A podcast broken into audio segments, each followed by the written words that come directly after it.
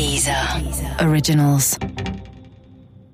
Musik, Hörbücher, Hörspiele und Podcasts findest du kostenlos auf www.dieser.com.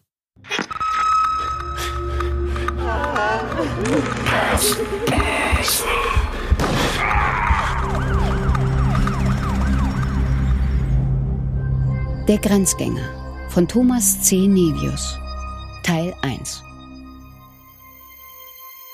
Man weiß ja gar nicht, wo man anfangen soll. Bei der Nacht? Dieser einen Nacht, in der so vieles geschah und über die man so wenig weiß? Oder am Ende, vor Gericht, bei einem der spektakulärsten Gerichtsfälle Deutschlands? Naja, wenn es auch gar nicht so einfach ist, einen Anfang zu finden, dann steht doch zumindest die Region fest, in der sich alles ereignet hat. Das Saarland. Ich habe erst später verstanden, dass so etwas vermutlich nur hier und nirgendwo anders hätte passieren können. Viel Natur, wunderschöne Landschaften zum Wandern, Motorradfahrer freuen sich über kurvenreiche Strecken und natürlich die Völkinger Hütte. Mehr als ein Jahrhundert lang arbeiten hier tausende Menschen und prägen damit eine ganze Region. Seit 1994 gehört sie zum UNESCO-Weltkulturerbe. Und dann sind da die Menschen, die Saarländer, heimatverbunden und mit Dialekt. Es Saarländer ist und bleibt es Saarländer. Ich kann's immer noch nicht. Wenn zwei echte Saarländer einmal ins Gespräch kommen, stehst du daneben und verstehst kein Wort mehr. Ich habe damals, während all das geschah, hier gewohnt. Aber zu Hause gefühlt habe ich mich hier als Zugezogene nicht. Nie. Das ist übrigens nicht nur meine Meinung. Carsten Sturm hat ein Buch über einen der Hauptakteure dieser Geschichte geschrieben, aber zu dem komme ich später. Er hat mir bestätigt, dass der Ort kein Zufall war. Hier ist aus der Historie des Landes, Bergbau, die vielen Vereine aufgrund der ländlichen Umgebung etc., die Kumpanei weitaus ausgeprägter und auch die Haltung gegenüber bestehenden Gesetzen, wie man diese im Alltag beispielsweise interpretiert, eine völlig andere, weil das Saarland lange Zeit ein armes Land war und teilweise noch ist. Beispiel hierfür kann ich nennen, das ist so ein Kuriosum im Saarland zu Zeiten des Bergbaus, also bis vor wenigen Jahren noch, hatten viele Saarländer die Maschinen, Werkzeuge und Materialien von der Firma Saarberg in ihrer Garage. Die hat man dann in Anführungszeichen organisiert und nicht gestohlen, was es ja eigentlich war. Und man sagte dann dazu, man hätte das besorgt. Und ich glaube, dieses Verhalten und diese Einstellung sagt ein bisschen etwas über die Grundhaltung und das Rechts- und Unrechtsempfinden dieser Region aus. Auch wenn das nicht auf jeden zutrifft, aber das ist halt sehr weit verbreitet. Es gibt Menschen, die sagen, die Geschichte hätte 1982 angefangen. Es gibt andere Menschen, die sagen, dass das völliger an den Haaren herbeigezogener Unsinn sei. Ich sag mal so, wenn Sie nachher denken, dass das, dieser Anfang, nichts mit der eigentlichen Geschichte zu tun hat, dann haben Sie recht. Wahrscheinlich. In jedem Fall ist dieser Teil zu seltsam, zu abstrus und bizarr, als dass man ihn auslassen könnte. Ich werde später darauf zurückkommen und dann, dann entscheiden Sie für sich, was Sie davon halten. Denn entweder ist der Tod Alfred Weirichs der Schlüssel zu allem, oder er hat mit allem rein gar nichts zu tun. 23. April 1982. Ein Freitag.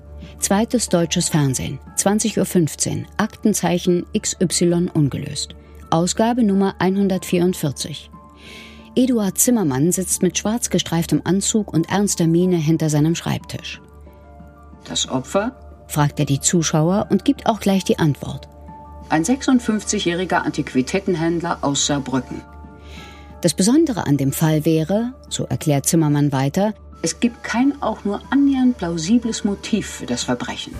Dann folgt ein Einspielfilm, nachgestellte Szenen. Der Antiquitätenhändler Alfred Weirich im Gespräch mit einem Kunden, der soeben ein Möbelstück bei ihm gekauft hat. Man macht einen Liefertermin für Freitag aus. Am Donnerstag plant er die Fahrt zu einer Auktion im französischen Nancy. Alfred Weirich sagt einem Mitarbeiter Bescheid, der ihn begleiten soll.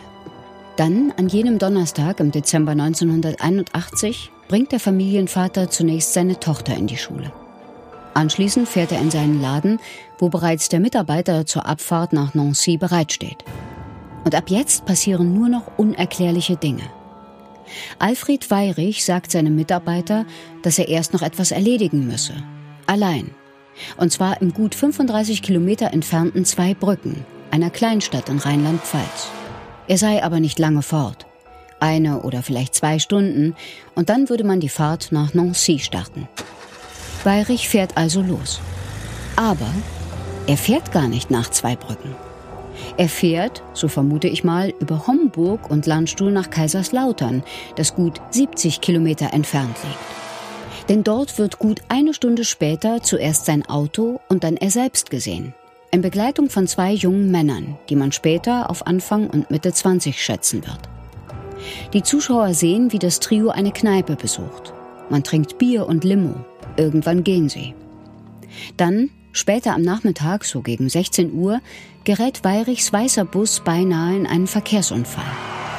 Eine Frau überfährt eine rote Ampel und um ein Haar in Alfred Weirichs Wagen. Sie steigt aus und läuft zu seinem Auto. Weirich dreht die Scheibe runter. Er akzeptiert freundlich die Entschuldigung der Dame, bevor er weiterfährt. Das ist das letzte Mal, dass er lebend gesehen wird. Später, als es schon dunkel ist, findet man Weirichs Leiche auf einer Landstraße. Der Kopf, abgetrennt, fehlt. Unfassbar. Den Kopf abgetrennt. Den hat man nie gefunden. Wenn jemand dein Geld will oder dein Auto oder was auch immer, wenn ein Mensch etwas von dir will, so dass er dich dafür tötet, dann ist das furchtbar und schrecklich und gehört bestraft, natürlich. Aber den Kopf abtrennen? Es gibt kein Motiv. Es gibt keine Hinweise, die zu den Tätern führen. Nichts. Alfred Weyrich wird ermordet und keiner versteht, was passiert ist. Bis heute. Der Fall wurde nie geklärt. Die Täter, so heißt es bei Aktenzeichen XY, könnten aus dem homosexuellen Milieu stammen. Wieso, wird nicht erklärt. Bis heute gibt es die Theorie, dass es sich um einen Raubmord gehandelt haben könnte. Immerhin hatte Weyrich über 50.000 D-Mark bei sich. Andere vermuten eben, dass es ein persönlicher Racheakt war, der abgetrennte Kopf ein Zeichen. Sie sagen auch, dass es alles nur kein Zufall sein konnte, dass es vier Jahre später, am 11. April 1986, in der Ausgabe 184 von Aktenzeichen XY wieder um einen Weirich ging, um Heinz, dem Bruder des ermordeten Alfred. Heinz Weirich verschwand spurlos. Aber selbst wenn es so ist, dass beide Geschichten nichts miteinander zu tun haben, außer dass sie tragischerweise zwei Menschen widerfuhren, die Brüder sind, muss man automatisch, instinktiv an eine Verbindung denken. Es ist so naheliegend und vermutlich falsch. Tja, Fakt ist, ein Bruder wird grausam ermordet und der andere verschwindet wenige Jahre später spurlos.